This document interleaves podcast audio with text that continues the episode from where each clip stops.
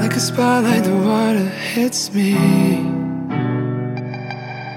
Rated extra cold to shake the words from my mouth. Though I know that no one's listening. I nervously rehearse for when you're around. And I keep waiting like you might change my mind. Hello, everyone. This is Aurora and Janet. The weather gets bitterly cold now in late November in Beijing. In today's program, we will lead you to Greek mythology.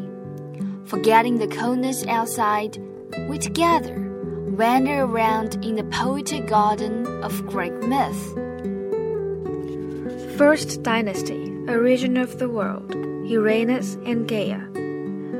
The ancient Greeks had several different theories with regard to the origin of the world, but the generally accepted notion was that before this world came into existence, there was in its place a confused mass of shapeless elements called chaos.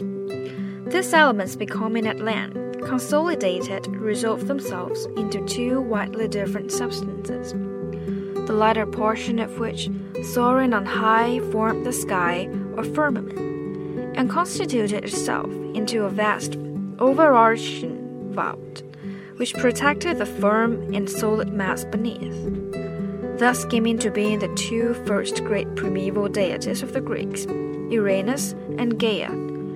Uranus, the more refined deity, represented the light and air of heaven, possessing the distinguishing qualities of light, heat, purity, and omnipresence, whilst Gaia, the firm, flat, life sustaining earth, was worshipped as the great all nourishing mother.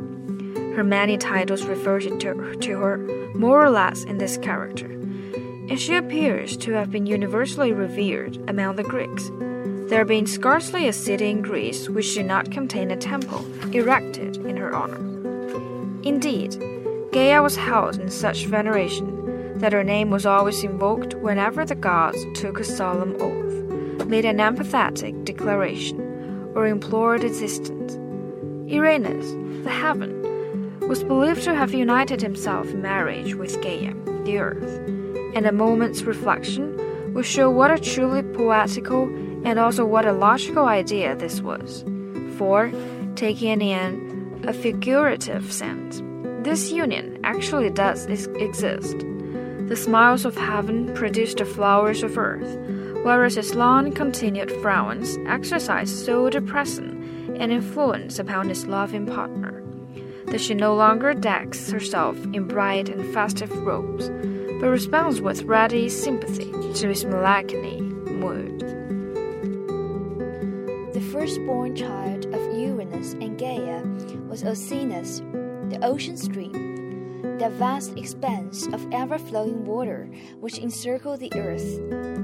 Here we meet with another logical, though fanciful conclusion which a very slight knowledge of the workings of nature proves to have been just and true. The ocean is formed from the rains which descend from heaven and the streams which flow from earth.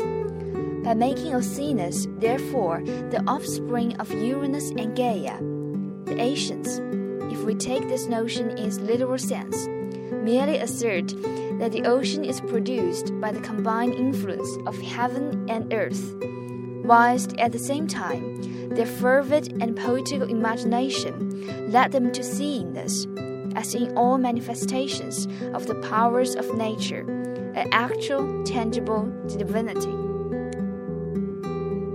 But Uranus, the heaven, the embodiment of light, heat, and the breath of life, produced offspring who were of a much less material nature than his son, Oceanus these other children of his were supposed to occupy the intermediate space which divided him from Gaia. This is just the beginning of the mythology, the origin of the world. To find out more, you can read the book, The Myths and Legends of Ancient Greece and Rome, written by Ian Berens. Have a nice week and see you next time.